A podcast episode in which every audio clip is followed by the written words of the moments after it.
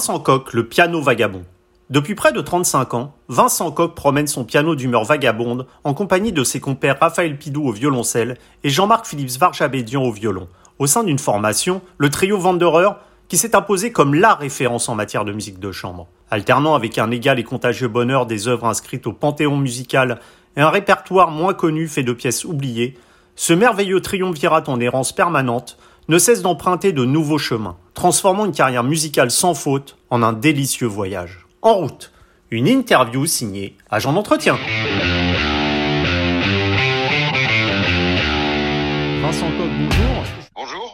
Alors Olivier Bellamy euh, écrivait dans, le livre qu'il vous a consacré, euh, enfin consacré au trio Wanderer, 30 euh, ans le bel âge, après presque 35 ans de carrière et alors que nous traversons aujourd'hui une période hélas bien sombre, vous vous sentez dans quel type d'âge? Honnêtement, 35 bah, ans c'est bien pour dire ça, mais disons période bien sombre, effectivement, ben, il faut rester, donc garder ce qu'on a toujours essayé d'avoir, une certaine jeunesse entre guillemets de euh, d'esprit parce que et même si la situation est, est, sombre, on peut toujours dire qu'on ça finira bien et pourra repartir, recréer quelque chose, peut-être des nouveautés euh, qui vont apparaître de, de, après cette, euh, ce drame que, que, le monde est en train de vivre. Et honnêtement, euh, c'est vrai que je suis une génération, euh, fait partie d'une génération qui n'en a connu aucune, enfin majeure en tout cas en, en France, je parle. C'est mmh. on n'a pas connu de guerre comme nos parents, nos grands-parents. Enfin, de, donc c'est c'est quelque chose de nouveau. C'est bien sûr ça n'a rien de comparable hein, quand même par rapport à, cette, à ces événements qu'ils ont connus. Et je pense que euh, personnellement, je, je, ça ne ça ne modifie pas euh, la, la, vision que j'ai de, de, de, de l'avenir, parce que j'espère simplement que cette situation sortira quand même des choses mmh. qui permettront de repartir vers la création. Pour, pour revenir à des considérations euh, musicales, c'est, je crois, en entendant l'une de, de, vos voisines jouer alors que vous étiez enfant, que vous êtes tourné vers le piano et après des cours auprès d'un professeur itinérant, vous découvrez véritablement la musique en compagnie de, Jean Alain, qui avait euh, dû arrêter sa carrière pour une, une cécité qu'il gagnait. Que vous a appris justement cet apprentissage auprès de ce magnifique musicien qui avait euh, côtoyé, je crois, Alfred Cortot? Alors Jean Alain, c'est amusant que vous, soyez connaissiez cette histoire parce que c'est c'est vrai, c'était au conservatoire de Corbeil-Essonne d'ailleurs à l'époque. Il a été aussi le professeur euh, de Franck Bralet, un pianiste mmh. français très connu.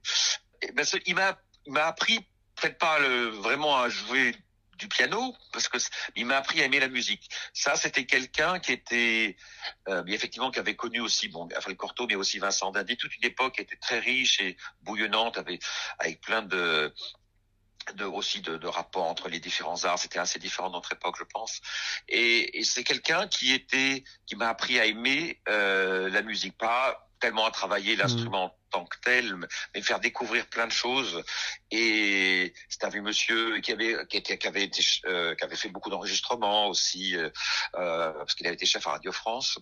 Et euh, voilà. Et c'est déjà énorme. C'est pour moi, c'est quelqu'un qui m'a pas dégoûté parce que c'est très facile de dégoûter un enfant, vous savez, hmm. si on a une, une, une, approche assez rébarbative du de l'instrument. Euh, et lui avait d'abord il était très bienveillant et voilà, c'est ce que je peux dire, qui m'a aimé, euh, appris à écouter et à aimer euh, la, musique, au sens large. Hmm. Ce qui m'a poussé à continuer. Voilà. Et justement, en 1984, vous obtenez un, un, premier prix de musique de chambre. La musique de chambre, euh, c'est donc dès le départ un, univers musical qui vous a séduit Oui, ça bien sûr. Alors, pour être très honnête, euh, moi j'avais à cette époque-là, euh, ça faisait partie de mon cursus au conservatoire, j'avais pas dans la tête de faire de la particulièrement plus de musique de chambre qu'autre mmh. chose. C'était vraiment, euh, on la faisait parce que ça faisait partie du cursus. Mais évidemment, j'ai tout, j'ai tout de suite aimé ça, surtout quand on a des partenaires avec qui on s'entendait. Euh, on s'entend. C'était pas les mêmes qu'actuellement, bien sûr. C'était pour le juste le concours du conservatoire, mais et j'avais une professeure qui était quelqu'un de, qui était la femme d'Henri Tudieu, Geneviève Joie, qui était une musicienne formidable et, et pleine de vie. Donc et j'ai tout de suite aimé, aimé, la musique de chambre, mais je crois qu'un musicien, enfin un pianiste ou un violoniste ou un violoncelliste, ne pas aimer la musique de chambre, c'est quand même difficile. C'est c'est quand même la, la, musique de chambre contient quelques-unes des, des, plus importantes œuvres de l'histoire de la musique. Euh, c'est souvent là où les compositeurs ont mis le, ce qu'il y a de plus personnel en eux. Et j'ai de toute façon tout de suite aimé cette idée de partager le, cette responsabilité musicale sur euh, ensemble, et ça j'ai trouvé ça tout de suite formidable. Et justement, le, trio Wanderer naît en, 1987. Est-ce que le, secret d'un trio, surtout comme le vôtre, quand il dure euh, des, des décennies, est-ce que c'est le fruit de personnalités distinctes, justement, qui s'unissent dans un tout, une sorte de, on peut le dire, une sainte trinité? Voilà, nous avons nous n'avons rien de ça, bien sûr, mais effectivement, c'est une chose que je répète souvent. Le trio, c'est une formation un peu un peu particulière en musique de chambre. Euh, vous avez, quand vous prenez le quatuor à cordes, il y a quatre cordes, donc quatre timbres, disons, qui, qui sont proches, et il y a une sorte de d'homogénéité qui peut-être fait moins ressortir les individualités, même si les premiers violons premier violon, lui, est mis très en avant. Dans le trio, on a vraiment trois timbres spécifiques, violon, violoncelle et piano. Euh, la difficulté d'ailleurs pour beaucoup de compositeurs, c'était de marier le piano avec des cordes. Et, euh, et, on est, on est donc l'important dans un trio, c'est que les, trois personnes puissent s'exprimer à, plein tout en respectant euh, l'unité de l'ensemble. Et pour moi, je dis toujours à mes étudiants, euh, euh, dans un trio, si quelqu'un s'efface, si on est effacé, euh, le trio est déséquilibré. Et, et d'un autre côté, si chacun joue pour soi, en mettant en avant son ego, le trio ne fonctionne pas non plus. C'est cette espèce de d'équilibre difficile à obtenir, de, justement de, de, de pouvoir s'exprimer pleinement chacun dans un ensemble absolument euh, indissociable qui est, qui est l'œuvre que, que l'on joue, qui fait la difficulté et la particularité du trio, je dirais, euh, par rapport au quatuor à cordes. Et la mmh. difficulté d'ailleurs, c'est pour ça qu'on dit quelquefois que le trio est, est une musique de chambre pour soliste, c'est pas euh, entièrement vrai, c'est pas entièrement faux parce que je pense qu'il n'y a pas vraiment de différence entre un musicien de chambre et un soliste. Ce qui change, c'est la musique et on mm. doit s'adapter à la musique qu'on joue. Mais c'est vraiment effectivement cet équilibre entre ces deux choses qui font, qui sont, on doit, on est vraiment trois personnes distinctes avec, c'est pour ça que je, on parlait de Sainte Trinité, même si c'est un peu iconoclaste, trois personnes distinctes, euh, qui, euh, avec, qui gardent leur personnalité dans un tout indissociable. Ça, c'est mm. vraiment pour moi le, disons le, l'expression parfaite d'un trio avec piano. Et, et, même si vous déclariez tout à l'heure qu'effectivement euh, la musique de chambre euh, a, a peut-être les, les, les œuvres les, plus belles du répertoire classique ou les, les, plus, les plus abouties, vous disiez dans une interview, je n'aime pas jouer seul, il y a une pression avant, pendant et après le concert que je n'ai sincèrement pas envie de subir. Est-ce que c'est cette pression que vous ne souhaitiez pas vivre seul sur scène qui vous a fait également vous tourner vers, euh, vers le trio? Alors pour être très honnête, c'est une des raisons, mais euh, il n'y en, a pas qu'une. Il se trouve, c'est aussi le, comment dire, les aléas de, de la vie, de, la, ma vie musicale. C'est-à-dire que il se trouve que on a créé, j'en ai créé avec mes collègues de Trivande d'horreur, qu'on a passé des, des, concours qui font partie de la vie musicale, voilà, et puis qu'on les a réussis. Donc, notre carrière s'est lancée dans ce domaine-là. Et c'est vrai que donc, euh, j'y ai trouvé beaucoup de plaisir, et, donc ça a été aussi une des raisons de, de, de, du choix. Après, c'est, c'est vrai que personnellement, et de plus en plus maintenant, encore plus que peut-être que quand j'étais encore euh, au conservatoire, j'avais pas cette idée-là particulièrement. Mais maintenant, franchement, je trouve ça tellement formidable d'être à plusieurs sur scène. Il y a une pression, c'est vrai. des gens qui sont dans le dans les salles se rendent pas compte. Quand on est quand on joue tout seul sur une scène, on est très solitaire. Alors et puis après, on est tous différents. Il y a des gens pour qui c'est c'est pas grand chose ça se passe très facilement. Il y a des gens qui ont arrêté de jouer pour ça. Enfin c'est hmm. il y a même euh, c'était trop dur pour eux. Puis il y a des il y a des gens aussi qui à un moment comme Martha Argerich qui est une immense pianiste qui a très long enfin très longtemps euh, a mis le holà sur toute sa carrière de récital parce qu'elle en avait un petit peu assez et qu'elle a éprouvé euh, pourtant c'est une immense soliste euh, voilà et l'envie de jouer avec d'autres euh, pour pas se retrouver effectivement dans cette solitude hmm. solitude avant pendant et après le concert quand même faut, faut pas oublier hmm. donc donc ça a été maintenant c'est vraiment un choix je veux dire c'est mm. j'ai pas envie alors, si on me demande pour un projet particulier que je l'ai fait dans un, une chose d'un programme un peu spécifique.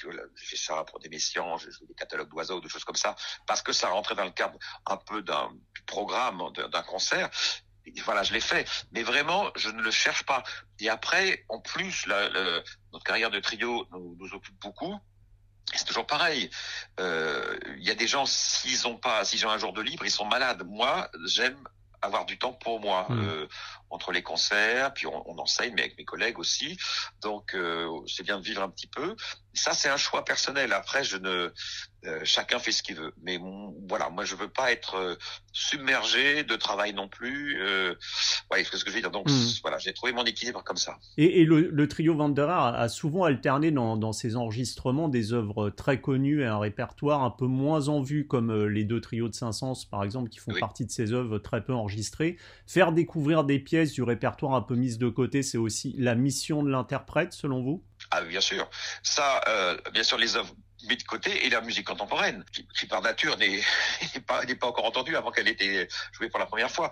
Donc euh, oui, bien sûr, c'est, on, le fait régulièrement. On, met des œuvres en répertoire euh, tous les ans. Bon, moins avec le temps puisqu'on a quand même. Euh, mais encore l'année dernière, on a joué c'était la dernière, mais le Roparts qu'on n'avait jamais joué. Il y a très pas longtemps, il y a deux ans, on a mis les, les pièces de Lily Boulanger, on a créé la pièce de Bruno Mantovani, et puis d'autres, j'en oublie parce que je sais mm. pas. Et, et, on joue souvent des, des œuvres, comme vous dites, les trios de 500, ça on les joue très souvent, en plus c'est l'année 500 2021 mais et, ou des œuvres. Euh, voilà, on a enregistré ce tireur de Gabriel Piernet, alors là qui est pas du tout joué, mais c'est vrai, c'est important parce qu'il y a, y a des, il y a les, il y a les génies. Bon, ils sont à part, c'est vrai. le génie est très rare dans l'histoire, hein, faut le reconnaître, dans tous les domaines d'ailleurs.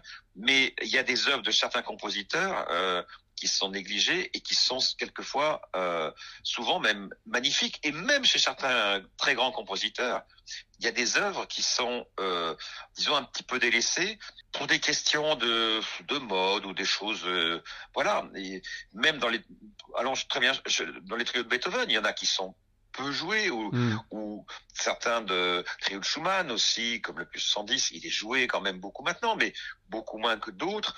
Euh, alors bien sûr, vous parlez de 500, ça c'est déjà aussi, c'est un grand compositeur, mais euh, bon, on peut aller très loin. De, comme ça, il y a, y a quand même beaucoup d'œuvres qui sont des fois délaissées. Et si on joue, par contre, par exemple, le trio en, plus sans le Schubert, ça effectivement, euh, on le joue euh, tout, très très souvent parce qu'on nous le demande énormément. Alors c'est vrai que comme on dit, c'est un tube, mais voilà, c'est bien aussi alors euh, de mettre en, en miroir des œuvres moins connues. On essaie toujours de le faire. Ça c'est, et, et, mais c'est pas toujours possible parce que voilà, il faut que le public suive et les organisateurs, pour, pour dire les choses très clairement, ils sont comme très euh, très soucieux de, leur, de leur remplissage de salles de plus en plus. Donc, euh, et c'est vrai que les bon, voilà, les, les, les tubes, mmh. euh, ça remplit plus, facilement les les salles. Les, salles que, c'est pour ça que c'est important, comme pour la musique contemporaine, de absolument ça intégrer dans des, pro, des programmes où il y a où il y a de tout en fait, on mélange les, les choses très connues et les choses euh, à découvrir. Et, des fois, on a des surprises parce que les gens, euh, euh, je me souviens, on avait joué il y a quelques années au Louvre un, trio de Charles de la Tombelle que personne ne connaît, et les gens avaient adoré la pièce, par hmm. exemple. C'est euh, voilà, donc et quelquefois plus que la, la pièce plus connus qu'ils auraient pu, euh, qu'ils ont entendu au même, au même concert. Et, vous parliez de, du tube de l'opus 100 de, de, Schubert. Ce trio euh, Wanderer fait référence à Schubert, dont vous avez enregistré justement ces, ces, deux trios, les opus 99 et 100. Il y a chez, chez Schubert, à l'image de sa vie, une douleur latente, une sorte de, de blessure dans ses œuvres. Face à un tel répertoire, est-ce que c'est toujours facile de garder la distance nécessaire pour ne pas se laisser dépasser en concert, justement par l'émotion que véhicule euh, l'œuvre en elle-même? Alors ça, c'est une question très intéressante parce qu'effectivement, moi je pense ça, mais je crois que je suis pas seul du tout, mais euh, en concert, on n'est pas là pour pour, pour soi-même se comment dire se euh, ressentir des voilà ressentir des émotions, se les submerger par des émotions. C'est pas pour ça que le public va va, va les ressentir pas euh, du tout. Ça n'a rien à voir. On peut se faire plaisir entre guillemets et le public va rien va rien ressentir. On est là pour justement euh, permettre au public de ressentir les émotions que contient une partition.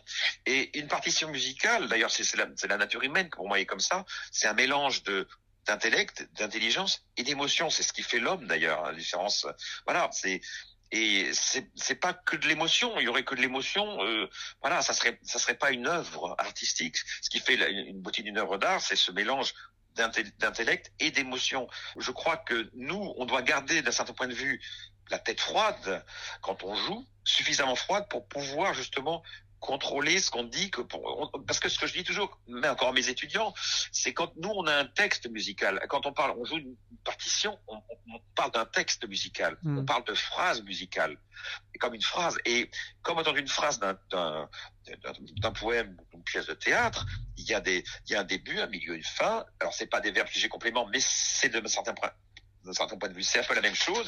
Il y a des ponctuations. Euh, alors dans la dans la dans la littérature, c'est les virgules, les points, etc. Euh, chez nous, c'est les c'est les nuances, c'est les euh, c'est les indications de de de, de c'est tout genre de choses. Et tout ça, de comprendre ça, comprendre une partition, comprendre un texte, une fois qu'on l'a compris, on peut en comprendre le sens et de comprendre donc euh, de cette phrase et euh, comprendre l'émotion euh, vraiment que veut que nous mm. que veut faire passer euh, l'auteur et la retransmettre à, à l'auditeur. Si on a une vision désordonnée de tout ça et qui n'est pas structurée, euh, on a bonne chance euh, que ça, qu'il se passe rien, alors qu'on, va se, on va se faire peut-être se faire pleurer soi-même, mais le, le, public, lui, il, il, va, il va rien comprendre. Mm. Et, et, et il faut penser aussi que nous, en tant qu'interprète, quand on est, on joue une œuvre en concert, on a des semaines de travail dessus. Donc, effectivement, l'émotion, on l'a, on l'a eu aussi en travaillant, en comprenant l'œuvre depuis des semaines. Le moment du concert, c'est un moment unique, court. On va euh, transmettre tout ce qu'on a pu, euh, la recherche et le travail qu'on a effectué sur cette pièce. Donc, c'est pas, c'est pas, c'est pas de l'improvisation. Hmm.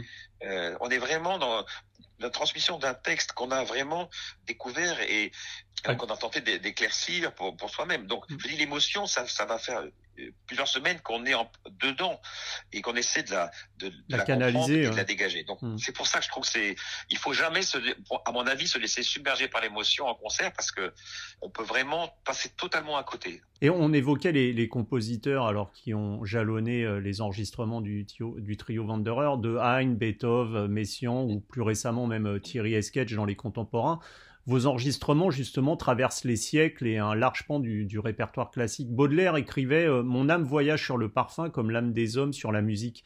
Est-ce que la musique pour vous est un perpétuel voyage justement, cette espèce d'errance euh, du cœur, de l'esprit, de l'âme, cette errance qu'on retrouve dans le terme euh, Wanderer d'ailleurs? Oui, alors effectivement, c'est le c'est le, mot vendeur. Euh, et effectivement, c'est le jeune homme qui part de chez lui à découverte du monde. Ça, c'est un peu l'explication le, générique. Mais c'est chez les Allemands principalement parce que c'est euh, c'est plus que ça. C'est bien sûr c'est la découverte euh, de soi-même, voyage de l'initiative de la vie à la mort. Euh, et la spécificité du vendeur, c'est d'être toujours en chemin, c'est-à-dire de jamais se dire euh, qu'on a trouvé, ça y est, c'est terminé. Et je pense que nous, effectivement, quand on est en tant qu'interprète, que ce soit dans la recherche du répertoire ou même dans le travail des œuvres, si on se dit bon, on a fait le tour, euh, on a tout vu, euh, on a tout compris. C'est un peu triste parce que ça veut dire qu'on a, on va faire que de la répétition. Il n'y a plus rien à faire. Notre vie d'artistique, elle est, elle est, elle est terminée. Et je pense que l'idée de l'errance, c'est-à-dire c'est toujours aller à chercher plus loin, à chercher quelque chose de nouveau, de différent, euh, pas parce que c'est de la nouveauté, parce que c'est c'est d'aller plus profond dans, dans, la connaissance, la compréhension des textes, dans la découverte des textes. C'est effectivement cette il n'y a, pas de but en fait. C'est pour ça qu'on parle d'errance. Mmh. Dans ce, ce, cycle de leader de, de, Schubert très célèbre, le Voyage d'hiver, à la fin, le, le personnage est mort euh, principal et, et même dans la mort, il continue à marcher accompagné par le joueur de, de là à côté de lui, il continue à marcher, à avancer vers quelque chose euh, dont il ne connaît pas le, but. Et c'est ça qui est intéressant, parce qu'on va toujours vers quelque chose de différent et de, nouveau. On ne sait pas si ça sera mieux, si ça sera moins bien, mais en tout cas, c'est ce qui permet de... C'est un peu l'histoire de l'humanité, c'est de toujours aller vers quelque chose. On a, on a ce besoin de découvrir euh, l'inconnu, je crois, et et c'est ce qui est porteur dans la, dans la marche de, de, l'être humain. Et dans notre métier, c'est pareil. Hmm. Je crois que si on s'arrête, euh, voilà, euh, autant faire autre chose. Et est-ce que justement, comme vous l'a fait euh, toucher du doigt votre professeur Jean-Claude Pentier, est-ce que d'après vous, il faut aller justement au-delà de l'œuvre pour tenter d'en percer les mystères intimes qu'elle contient et qui sont de fait une partie du compositeur lui-même? Est-ce qu'il faut justement s'intéresser à la genèse de l'œuvre, à l'environnement? Certainement. Alors pour, plein de raisons. Euh, il y a déjà pour des raisons euh, purement techniques, c'est-à-dire c'est pas enfin historique, c'est que euh, on n'a pas selon les époques la même façon de s'exprimer. Il y a des il y a des choses qui veulent dire certaines choses, enfin des, qui ont un sens, mais qui ont des sens plus ou moins forts selon les époques. C'est pareil en littérature. Je pense que même pour comprendre une pièce de Racine, si on n'a pas un, un peu de connaissance de la mythologie, de la religion, même de la façon de vivre, de, des rapports sociaux à l'époque du XVIIe siècle, on, passe à côté de beaucoup de choses. Et c'est important de, voilà, de quand on étudie un, on, a joué, on a enregistré le quatuor en ut mineur de Brahms euh, pour piano et, et cordes. C'est quand même important de savoir que quand euh, Brahms l'a composé, il, avait il, avait des idées de suicide, il avait demandé à son éditeur de mettre son, son image, son portrait avec un, revolver sur la tempe, que le, que le début du, du quatuor est, est, construit sur les lettres de euh, Clara, C-L-A-R-A, enfin, c'est les, noms de notes en allemand, les, lettres, et et donc tout ça lié au fait qu'il était amoureux de la femme de Robert Schumann, son meilleur ami. Il y a tout, tout ce contexte est, est très important. Donc s'intéresser à la Brahms, s'intéresser au romantisme, euh, savoir ce que c'est que le classicisme en musique, parce qu'on peut faire beaucoup de contresens. Pourquoi la construction classique chez Beethoven, la forme est génératrice d'émotions, et contrairement et que le mot classique va rien avoir avec le côté un peu rigide, c'est même l'inverse. Euh, dans la musique, c'est même plutôt un côté révolutionnaire la période classique. Euh, et finalement, je pense que pour euh, comme n'importe quelle œuvre, plus on, on s'approprie euh, la vie du compositeur, son environnement, et plus on va pouvoir approfondir et comprendre le sens de, de, de, de la musique qu'il a mmh. écrite. Tout n'est pas autobiographique. C'est même pas une question de savoir si c'est autobiographique ou pas du tout. Il y a peu d'œuvres autobiographiques. Mais il y a un contexte euh, culturel et émotionnel qui, qui, est important de connaître. Mmh. C'est comme, comme un texte. Je veux dire, on a besoin de, d'avoir, plus on a de clés, plus on peut aller loin. Et je pense que quelquefois, contrairement à ce qu'on peut penser, pour le, un public non euh, averti, je pense que des musiques comme celle de Mozart ou de Haydn, par exemple, avec le temps, peuvent devenir plus difficiles à aborder que des musiques du XXe siècle comme Shostakovich, mm. qui pour moi sont beaucoup plus près de notre époque et justement, vous, vous évoquiez pour, pour les, les néophytes, euh, si vous deviez inviter justement un néophyte à découvrir la musique de chambre, quelles seraient les, les trois œuvres euh, vers lesquelles vous, vous le guideriez J'ai choisi trois œuvres, mais il y, en a plein d'autres. Hmm. J'ai pensé une œuvre à la truite de Schubert, le quintet de la hmm. truite. Pourquoi? Parce que c'est une œuvre que même si on, les gens ne la, euh, connaissent pas la musique classique, ils ont obligatoirement entendu ce thème euh, de la truite, le fameux que les frères Jacques ont repris, mais même d'autres dans des publicités, dans plein de choses. Et donc, en plus, hmm. c'est une musique qui est d'une une évidence et d'une sérénité, enfin d'une joie, enfin il y a, assez simple en fait émotionnellement, je pense. Donc voilà, et qui a côté un côté spectaculaire aussi du fait qu'il y a un quintet avec la contrebasse. Donc j'ai donné la truite de Schubert. En deuxième, alors une œuvre un peu plus peut-être pour toujours les romantiques peut-être un peu plus sombre, qui est le quatuor en sol mineur de Brahms avec piano. Pourquoi j'ai donné ce quatuor euh, qui aussi a été connu du grand public parce que le final a servi de musique dans le film Monsieur Hir pour ceux qui s'intéressent un peu au cinéma mmh. et parce que c'est une œuvre aussi alors qui, qui est une œuvre assez jeune de Brahms qui est pleine de puissance très romantique et puis dont le final et, et, et c'est un final à la zingarese, à la hongroise, et une espèce de danse endiablée, très romantique, très spectaculaire, à la fois magnifique et spectaculaire. Et je pense que pour un, un grand public, c'est une œuvre euh, vraiment qui, qui marque tout de suite, parce qu'il y a vraiment ce côté euh, à la fois passionné, romantique et spectaculaire. Et en troisième choix, j'ai pris une œuvre du XXe siècle, et, et j'ai pris le trio, alors pour le coup un trio, le trio plus 67 de Shostakovich. Pourquoi? Parce que euh, comme j'ai dit souvent, euh, Shostakovich, c'est une musique moderne, puisque ce trio est écrit en 44, mais qui est près de nous, en fait, qui est près de notre époque. Ça décrit le trio, en l'occurrence, une œuvre très très sombre, hein, qui, qui est écrite pendant la, en 44, donc en, sous la, en, pendant la guerre, après la bataille de Leningrad. C'est une œuvre très dramatique, un fil conducteur autour de, la pression sur le, malheur du peuple, juif dans le final, avec l'utilisation de thèmes juifs, cette espèce de, bataille entre le bien et le mal. Et il y a à côté, presque, je dirais, on a l'impression d'être au cinéma quand on entend cette musique.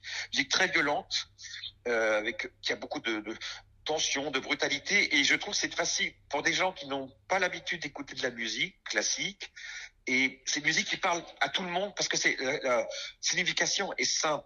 Dire, et on imagine très bien, surtout à, notre époque de l'audiovisuel, ces images comme ça de, de, de malheur, de guerre, tout de suite la musique parle et, et ces musiques vous prend un peu à la gorge. Quelles sont selon vous justement les pièces de musique de chambre qui font à vos yeux figure de, de référence absolue, on peut dire? Un quatuor de Beethoven, le plus 130 parce que là c'est très subjectif. Il y a une pièce qui s'appelle la cavatine dedans que je trouve absolument euh, sublime. Euh, il y a une espèce de, enfin, il y a quelque chose d'humanité dedans.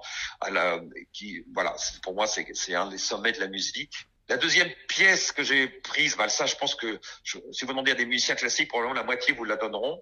C'est le quintet à deux violoncelles de Schubert. Voilà, ça, c'est une œuvre de la, la, fin de la vie de Schubert. Et pourquoi Schubert? Parce que effectivement, comme on disait tout à l'heure, c'est il y a une espèce de fragilité, de, de fêlure euh, hmm. Schubert qui fait qu'on est toujours proche de lui. C'est cette espèce, cette euh, oui, on est toujours à cette frontière entre le, le rire et les larmes chez Schubert et, c'est, et le quintet.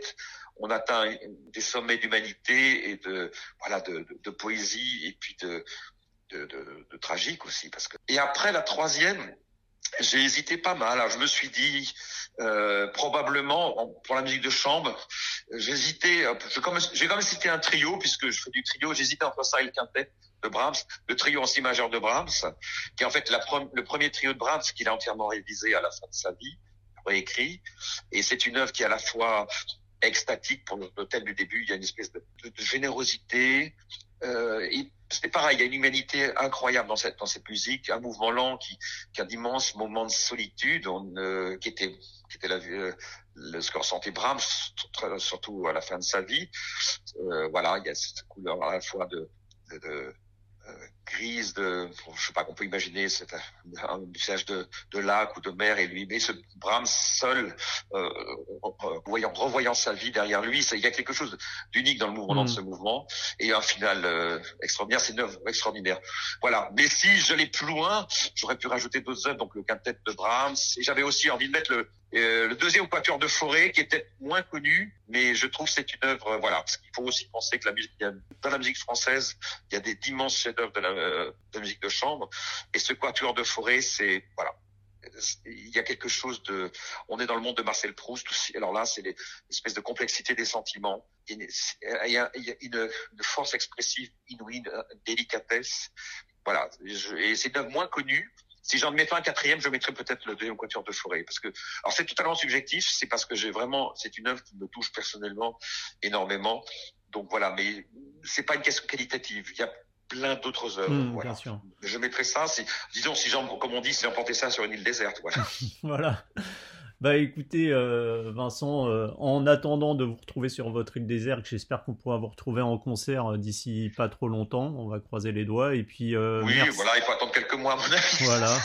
ça, je, je, mais bon, faut, moi, on, on en parlait, j'en parle aussi entre amis. Enfin, il faut pas être pessimiste. Je veux dire, c'est euh, bien sûr, la période est dure et les choses très simples. Je veux dire, les artistes actuellement, euh, ils ont besoin de choses très simples. Ils ont besoin d'argent. Faut, faut, faut, le dire tout simplement parce que les, les, les, les musiciens, pas que les musiciens d'ailleurs, ils ont besoin de vivre et ceux qui n'ont pas la chance, comme moi, mes collègues, d'enseigner, de, choses comme ça, ben ils se retrouvent beaucoup dans le dans, dans des conditions, euh, euh comment dire, euh, matérielles euh, assez dramatiques. Mmh. Même si en France, il faut dire quand même qu'on est probablement le pays où le on est le plus aidé hein, de tous les pays européens, ça c'est ça aucun doute.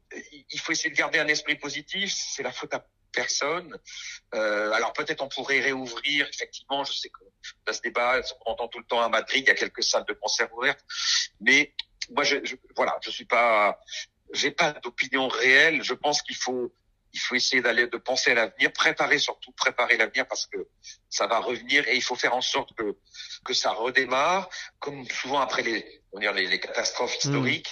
Il y, a, il y a aussi des choses extraordinaires qui, qui qui ressortent, qui se créent, des énergies nouvelles, des idées qui, qui émergent. Et je pense qu'il faut rester positif. La chose, c'est qu'il que, faudrait pas que ça dure.